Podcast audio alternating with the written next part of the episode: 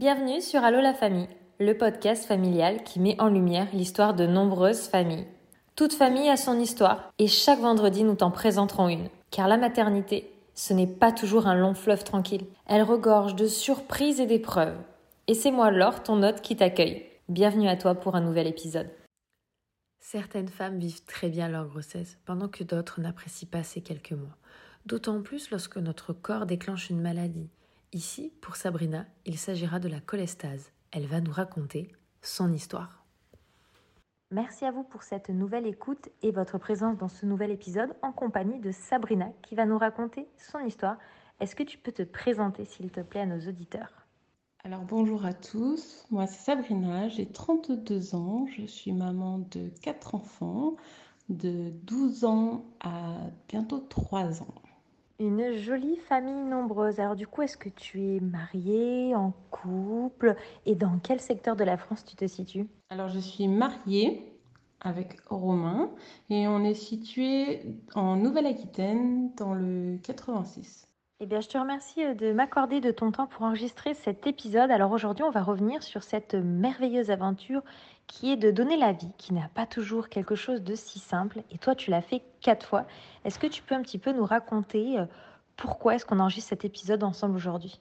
On enregistre cet épisode car, comme tu le dis pour moi, la maternité n'a pas été facile, surtout les grossesses, parce qu'en soit, une fois bébé là, ça va. J'ai des soucis de hum, foie ce qu'on appelle une cholestase intragravidique avec purite ou non, donc démangeaison pour ceux qui connaissent pas. Donc c'est notre foie qui se dit que notre grossesse n'est pas bien pour nous. Alors effectivement, on va revenir sur cette maladie, je me permets d'employer euh, ce terme. Est-ce que c'est une maladie génétique, c'est-à-dire est-ce que tu sais si les générations avant toi l'ont eu, ou est-ce que ça peut arriver complètement par hasard? Est-ce que tu le sais qu'à partir du moment où tu es enceinte? Ou est-ce qu'il y a des signes d'un point de vue peut-être santé qui te font savoir en amont que tu as des problèmes au niveau du foie et qui donc peuvent euh, provoquer cela euh, au niveau du moment où tu es enceinte pour tes grossesses Ça peut être génétique ou pas. Des fois, c'est malheureusement la faute à pas de chance, comme on dirait. Pour ma part, c'est génétique. J'ai une mutation du gène MDR3 on a découvert ça lors de ma grossesse. En fait, lors de ma première grossesse, on se demandait un petit peu la cause de ça. Et euh, suite à des tests génétiques, le médecin qui me suivait euh, à l'époque m'a dit que ça serait génétique et que j'en ferais une à chaque grossesse. Donc des fois, ça arrive euh, par malchance, va-t-on dire. Voilà, c'est comme d'autres maladies qui peuvent avoir lieu pendant la grossesse. On n'est pas forcément prédestiné à ça, mais ça arrive. Après, euh, oui, j'ai un foie un peu plus gros que la normale, mais ça, ils m'ont jamais dit que c'était lié. Et ça disparaît complètement une fois la grossesse euh, arrêtée, donc euh, par accouchement la plupart du temps, ou si tout bêtement on avorte ou, ou des choses comme ça qui peuvent arriver bien sûr. Et il n'y avait pas de cas dans ma famille. Je suis pour l'instant la seule à avoir fait ça. Ma maman ne l'a pas fait. Après mes grands-mères, je ne pourrais pas te dire parce que euh, ça remonte à un petit moment et qu'il n'y avait pas tous ces dépistages à l'époque et ça se trouve elles l'ont fait mais on ne le sait pas. Pour mes filles, il faudra euh, qu'elles fassent attention lors de leur grossesse pour euh, dépister si ça arrive ou pas vu que moi j'ai une mutation génétique. Alors aujourd'hui, le sujet, tu le maîtrises, surtout que du coup, avec tes quatre grossesses, tu l'as vécu très certainement les quatre fois. Comment ça se passe au début Qu'est-ce qui t'a fait te dire, ou peut-être d'un point de vue médical, la personne qui te suivait pour ta grossesse, qui t'a fait dire, il y a un truc qui est bizarre, parce que tu dis, du coup, ça rejette la grossesse. Mais comment ça se présente quand on ne sait pas du tout qu'on se retrouve dans ce cas de figure-là? Alors il faut savoir que je suis tombée enceinte euh, de ma première, j'avais 20 ans, donc j'étais un petit peu novice dans tout ce qui est maternité. Et j'avais des contrôles plutôt classiques, dont chez mon gynécologue tous les mois. Et puis, il n'y avait rien d'anormal à part un diabète gesta qui peut arriver forcément lors d'une grossesse. Et il s'est avéré qu'un matin, je ne sentais plus ma fille bouger. Ça fait un petit moment. Donc, j'ai décidé avec euh, son papa d'aller consulter aux urgences obstétriques de l'hôpital qu'on dépendait. Donc, en fait, en arrivant aux urgences, ils me prennent en consultation d'un coup d'un seul, eux, ils arrivent à faire bouger bébé. On ne sait pas comment, alors que nous, on a essayé maintes et maintes fois. Et une jeune euh, sage-femme, que je remercierai, mais alors jamais assez, a dit euh, Je vous fais faire un bilan sanguin total avec tout ce qu'on peut essayer de chercher, toutes les anomalies qu'on pourrait essayer de trouver. Qu'un bébé à, à 33 semaines d'aménorrhée euh, doit bouger, a de la place pour bouger. Donc elle me dit on fait ça et pour l'instant vous pouvez rentrer à la maison et si moindre problème, euh, on vous rappelle. Donc je rentre à la maison. Je n'avais pas de signe de démangeaison comme euh, à la base la cholestase donne. Et en fait, l'après-midi même, ils m'appellent et ils me disent euh, il y a un gros souci sur les résultats sanguins de votre foie. Donc, c'est les taux azat et alat, on appelle ça, ainsi que les sels biliaires. Et en fait, les sels biliaires, c'est ce qui fait que notre sang euh, va euh, ne plus être très bon. Et comme ça va jusqu'au bébé, bah forcément, ça fait du mal au bébé dans la logique. Il s'en est suivi un retour à l'hôpital le lendemain pour une échographie du foie qui s'est révélée normale. À savoir qu'à cette époque-là, il y a 13 ans, enfin 12-13 ans, la maladie était inconnue. Les sages-femmes ne savaient pas ce qui m'arrivait. Personne ne savait ce qui m'arrivait. Donc c'était un peu euh, à tâtons, dans le flou total. Donc on me renvoyait chez moi. On me rappelait deux jours après parce que les taux continuait de tripler et on me faisait revenir et ainsi de suite. Ça a duré bien une semaine comme ça. Et puis après, il y a eu les hôpitaux de jour, les hôpitaux, pardon, excusez-moi, de jour, où là, il fallait que je vienne pour une échographie, un bilan sanguin et puis un rendez-vous avec la sage-femme à chaque fois. Et alors à ce moment-là, ça se passe comment pour toi euh, dans ta tête, émotionnellement, psychologiquement, quand on dit il y a un problème, c'est votre foi qu'on te dit d'une certaine manière bah, que ça peut avoir un impact sur ton bébé, parce que le flux sanguin, bah, forcément, ça va jouer sur le bébé, ou c'est d'une certaine manière dont ça, ça, a un lien direct en fait. Comment on se sent psychologiquement, surtout quand on dit, bah, en fait, je, ne sais pas d'où ça vient, madame, euh, mais vos taux, euh, bah, c'est pas l'idéal, quoi. Je t'avoue que j'ai beaucoup pleuré, je me suis beaucoup inquiétée, un premier bébé. Je c'est quoi? Qu'est-ce qui m'arrive en fait? Et donc je suis hospitalisée après une semaine d'hôpital de jour où je me rappellerai toujours ce rendez-vous avec le médecin. Il devait partir en césarienne d'urgence, enfin il était pressé. C'est un médecin, obstétricien. Il me regarde tellement froidement, ça me choque. J'avais ma maman avec moi ce jour-là. Et il me dit, Madame, vous repartez pas d'ici il y a des risques de mort fétale. Vous pouvez perdre votre bébé. Même encore aujourd'hui, après 12 ans, alors je sais qu'elle dort dans sa chambre, elle va bien, mais encore aujourd'hui, je suis traumatisée de cette phrase. Bien sûr, je me suis effondrée dans ce bureau à pas comprendre ce qui m'arrivait, parce qu'on me dit en fait, vous venez juste pour des contrôles, voir si votre bébé va bien, et au final, là, on me dit, euh, bah, vous restez là parce que euh, vos taux, ils augmentent tellement, on sait tellement pas pourquoi, que ça va finir mal en fait. Donc je me voilà dans une petite chambre d'hôpital et au bout de quelques jours, c'était après mes 34 semaines d'aménorrhée, entre 34 et 35, je ne sais plus trop exactement les dates. Et là on me dit il y a un spécialiste dans l'hôpital d'à côté, parce qu'on vivait euh, dans une grande ville à ce moment-là. Vous allez aller le voir. Lui, il est spécialiste dans les taux hépatiques et dans la grossesse, il va bien nous dire ce que vous avez. Il s'est euh, passé que j'ai vu ce docteur, il m'a dit au vu de vos résultats sanguins, madame, vous faites une cholestase intragravidique, mais sans plurite. Il me dit, c'est extrêmement rare. Vous avez eu de la chance qu'on puisse le déceler parce qu'il me dit, vous auriez pu perdre votre bébé. Je dis, d'accord. Et on fait quoi maintenant? Il me dit, les grossesses de cholestase, normalement, à l'époque, ne vont pas au-delà de 38 semaines d'aménorrhée. Parce que le problème de cette maladie, c'est qu'elle est fatale lors du dernier trimestre de grossesse. C'est voilà, c'est pendant le dernier trimestre de grossesse où tout se joue, où tout est risqué pour le bébé. Donc il me dit on ne pousse pas les grossesses à terme parce que c'est trop dangereux pour vous, pour le bébé, surtout pour le bébé en fait. Le problème c'est pas nous en soi, nous à part avoir un peu de jaunisse et avoir des démangeaisons horribles. Mais quand je dis euh, horrible, c'est horrible. On peut aller bien. Voilà, le risque, c'est surtout pour bébé. Ça me fait tellement peine et ça me choque et ça me met en colère ce médecin qui se permet comme ça des termes aussi odieux envers une femme enceinte sur lesquels on ne sait pas exactement ce qu'elle a et qu'on lui dit tout simplement, froidement, on ne sait pas si votre enfant va vivre ou bien va mourir. C'est horrible. Vraiment, ça devrait être interdit que des personnes comme ça puissent exercer leur profession de santé. Et donc, quand le spécialiste a mis enfin un nom sur ce que tu avais après des semaines de recherche, tu l'as vécu comment? Tu te dis, bon, ok, ça y est, il y a des mots sur ce que j'ai, on va peut-être pouvoir trouver une solution, ou euh, oh mon Dieu, il y a vraiment un, un vrai problème grave et ça va pas du tout?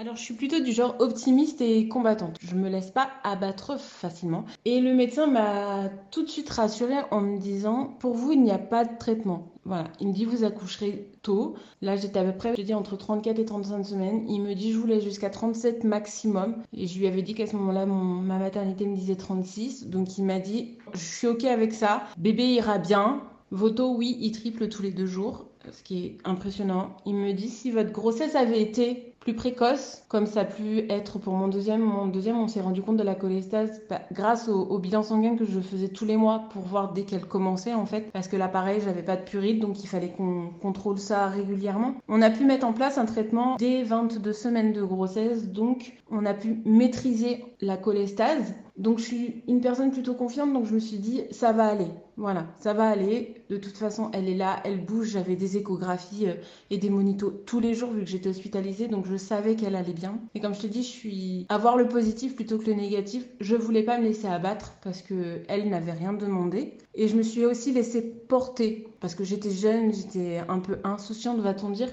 et que je me rendais peut-être pas compte de toute cette situation. Je me rendais compte de la gravité, mais je me disais ça va aller ça va aller. Il faut que ça aille de toute façon. Il faut qu'elle arrive bien et elle ira bien et elle va bien. Le positif apporte du positif. Effectivement, avoir une dynamique et un, état d'esprit toujours positif et battant fait qu'on a toujours du positif qui arrive. Donc franchement, tu as totalement eu raison d'avoir eu cette mentalité. Du coup, comment ça s'est terminé cette grossesse? Et est-ce qu'ils t'ont fait des examens post-accouchement pour un petit peu voir à quelle vitesse les taux revenaient à la normale? Aux alentours de 36 semaines et un jour, vu que je continue à avoir des prises de sang tous les deux jours, ils sont rentrés dans ma chambre et ils m'ont dit là ça va pas. Là, les taux sont catastrophiques. On peut plus se permettre d'attendre 37 semaines. Il y a trop de risques pour vous, pour elle, pour que tout le monde aille bien, il va falloir qu'elle sorte. Donc ils ont décidé de me poser un tampon à 36 semaines et un jour en me disant bah on va faire maturer votre col et puis si ça marche pas, on fera de l'ocytocine le lendemain et si vous n'arrivez pas à coucher aujourd'hui, bah ce sera pour demain, voilà. Donc après une journée de tampon avec des contractions douloureuse. À 20h, on me consulte bah, pour voir où ça en était, surtout pour le lendemain, pour savoir quel était le programme du lendemain. On me dit que mon col n'a pas bougé, que je suis au même stade qu'il y a encore quelques minutes, enfin quelques heures plus exactement. J'ai le droit alors à un petit dérivé de morphine dans les fesses, histoire de passer une nuit plutôt calme pour euh, rattaquer le lendemain avec la perfusion d'ocytocine pour euh, déclencher le vrai travail pour que ça accélère, pour que ça bouge, pour qu'elle sorte. Et au final, le lendemain matin, euh, perfusion posée, contraction extrêmement douloureuse, mais euh, le col n'avance pas. À 11h, vu que je souffre le martyr, je pleure, j'ai tellement mal, ils décident de me poser la péridurale. Donc j'ai eu de la chance, ils me l'ont posé tôt parce que j'étais dilatée à ce moment-là à 1 cm je crois. Il était 11h et à 15h, euh, on commence à venir me voir parce qu'entre-temps j'avais eu un autre examen sur les coups de 13h qui s'est révélé que j'étais à 1 cm et demi, toujours avec des contractions que je ne sentais plus grâce à la péridurale, mais elles étaient toujours là, toujours régulières, mais voilà, ça n'activait pas le travail. Et donc à 15h, euh, plusieurs médecins sont rentrés. Ils ont émis la possibilité d'une césarienne parce que ça n'avançait pas, tout bêtement, et qu'ils ne pouvaient pas se permettre euh, d'attendre, en sachant qu'ils avaient en plus rompu ma poche des os, que le liquide était teinté. Donc là, on, sentait bien la tension monter au sein de, l'équipe qui me disait que de toute façon, euh, ça allait finir en césarienne d'urgence. Je le sentais, je m'y étais préparée parce que accoucher d'un bébé de 36 semaines sans que ça soit décidé par bébé, c'est en général pour une fin, une fin normale, on finit pas en voix basse, à moins qu'on ait de la chance. Je sais pas pourquoi, j'ai toujours su pendant toute ma grossesse que j'aurais une césarienne. Donc j'y étais plutôt bien préparée, j'étais pas stressée. À 15h25, je crois. 15h25, oui.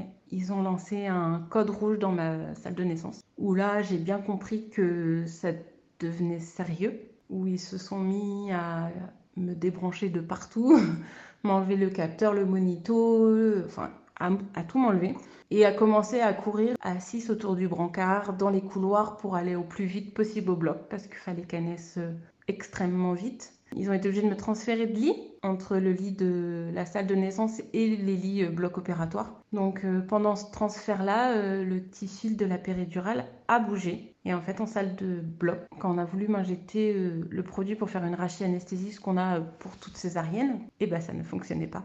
Donc, ils ont été obligés de me faire faire une anesthésie générale. Donc, je me suis endormie à 15h55 et ma fille est née à 16h05. Donc, je ne l'ai pas entendue pleurer. Je n'étais pas là. Voilà. Accouchement, rien des plus simples. On t'a mis le tampon, j'ai connu ça pour ma seconde, donc je sais ce que c'est. Tu es resté une journée entière avec ça, ça a dû être tellement éprouvant physiquement, ça a dû te fatiguer psychologiquement aussi, pour derrière te faire une piqûre dans les fesses qui a dû, à mon avis, de rien avoir de très agréable. Franchement, tu, as été euh, très forte parce que ça a dû avoir rien de simple psychologiquement et physiquement de vivre tout ça. Et du coup, la rencontre derrière comme avec ta puce, une fois que tu as été en salle de réveil, puisque bon, une anesthésie générale, on met plus de temps à se réveiller, on a pu t'amener rapidement euh, ta petite puce pour que tu puisses profiter de ces premiers instants avec elle Ma puce, étant née à 36 semaines et 2 jours, était en néonatologie. Donc euh, j'ai dû attendre de remonter de la salle de réveil, où là j'ai pu la rencontrer. Alors dans toute cette galère que qu'on peut appeler la grossesse, euh, l'accouchement et tout ça, elle allait bien. Elle respirait seule. Elle avait juste un peu de mal à, vouloir s'alimenter seule. Donc ils l'ont gardée 24 euh, heures avec elle. J'ai pas pu la porter tout de suite parce qu'on sait qu'après une anesthésie, on n'est pas forcément au top de sa forme. Donc pour sa sécurité, je l'ai touchée à travers sa petite couveuse parce qu'elle était dans une couveuse. Mais j'ai fait une petite fille de 3 kg 2. Donc je pense qu'elle était bien. Elle faisait 49 cm. Voilà, c'était un beau bébé quand même. Voilà, c'était un beau petit bébé. Et je l'ai récupéré au bout de 24 heures en chambre. Et là, on est resté dans notre bulle, à toutes les deux, à apprendre à se connaître. Et j'ai eu, comme tu m'as posé la question euh, tout à l'heure, un suivi après, bien sûr, euh, post-accouchement pour savoir comment mes taux réagissaient à cet accouchement. Eh bien, il faut savoir que les taux ont été pris le lendemain, lendemain nouvelle prise de sang, et les résultats sont arrivés l'après-midi même tout était redevenu normal. Comme si la grossesse n'avait jamais eu lieu. Comme si rien ne s'était passé. Comme si j'avais pas mis de bébé au monde. Tout allait bien. C'est impressionnant du coup la réaction de ton corps. En fait, c'est le fait d'avoir un corps étranger à l'intérieur qui l'a mis en position de rejet total et de réaction extrême au niveau du foie.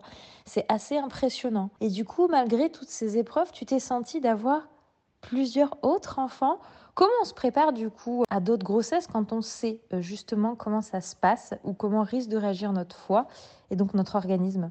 Eh bien, comme tu le dis à juste mot, on sait. Et ça, ça change tout. De savoir que quand j'ai décidé d'avoir mon deuxième, je savais dans quoi je m'embarquais. Ce que je risquais, dans le sens où je pensais pas à la mort in utero, hein. forcément ça, ça a été, c'était pas dans mon esprit du tout. Mais je savais que j'aurais sûrement une césarienne, je savais que j'allais avoir beaucoup, beaucoup d'examens. Donc, c'est des grossesses ultra médicalisées. Ça, je te l'accorde. Le premier trimestre, en règle générale, ça va plutôt parce que les cholestases, normalement, se déclenchent pas au premier trimestre. Donc, pour mon deuxième, mon fils, ça s'est déclenché, voilà, aux alentours de 22 semaines de grosse d'aménorrhée. Et donc là, comme c'était pris tôt dans la grossesse, on a pu mettre un traitement médicamenteux en place à prendre tous les jours, sans exception pour plutôt tenir les taux à niveau. Donc mes taux ont tenu jusqu'à la fin de ma grossesse, donc vers 36 semaines. Et en fait là, ce qui s'est passé, c'est que j'ai eu beaucoup de réduction de mouvement fœtal parce que j'avais un suivi sage-femme euh, trois fois par semaine à domicile. Et là, elle me dit, euh, c'est pas possible, il faut aller à l'hôpital. Là, ça devient un peu trop complexe pour moi. Elle, elle se sentait pas. Elle a dit, j'ai pas le matériel, enfin, il faut aller à l'hôpital. Et en fait, à 37 euh, semaines, le même médecin qui m'avait annoncé la mort fœtale possible de ma fille et re-rentré dans ma chambre et il m'a dit euh, il faut arrêter de boire et manger tout de suite, euh, vous partez en césarienne avant 16h30 euh, parce que là ça va plus du tout, vous êtes à 100 de sel biliaire, le taux maximal qu'on doit avoir c'est maximum 10. Donc sans, je te laisse imaginer comment était mon sang, comment étaient les selles biliaires et ce qui pouvait se passer sur mon bébé. Et donc après une consultation gynécologie qu'on s'est rendu compte que mon col n'était pas du tout ouvert. Donc je suis partie en césarienne avec le sourire et on m'a dit mais pourquoi vous souriez? Je dis je vais rencontrer mon bébé. Voilà, je partais pas du principe que j'allais encore avoir une césarienne, que ça allait encore être des blocs et tout. Non, moi, je partais du principe que mon bébé allait sortir et qu'il allait aller bien. Parce que pour moi, c'était une source d'angoisse, ces grossesses. C'est aussi pour ça que j'ai détesté être enceinte, parce que j'avais peur tout le temps pour eux.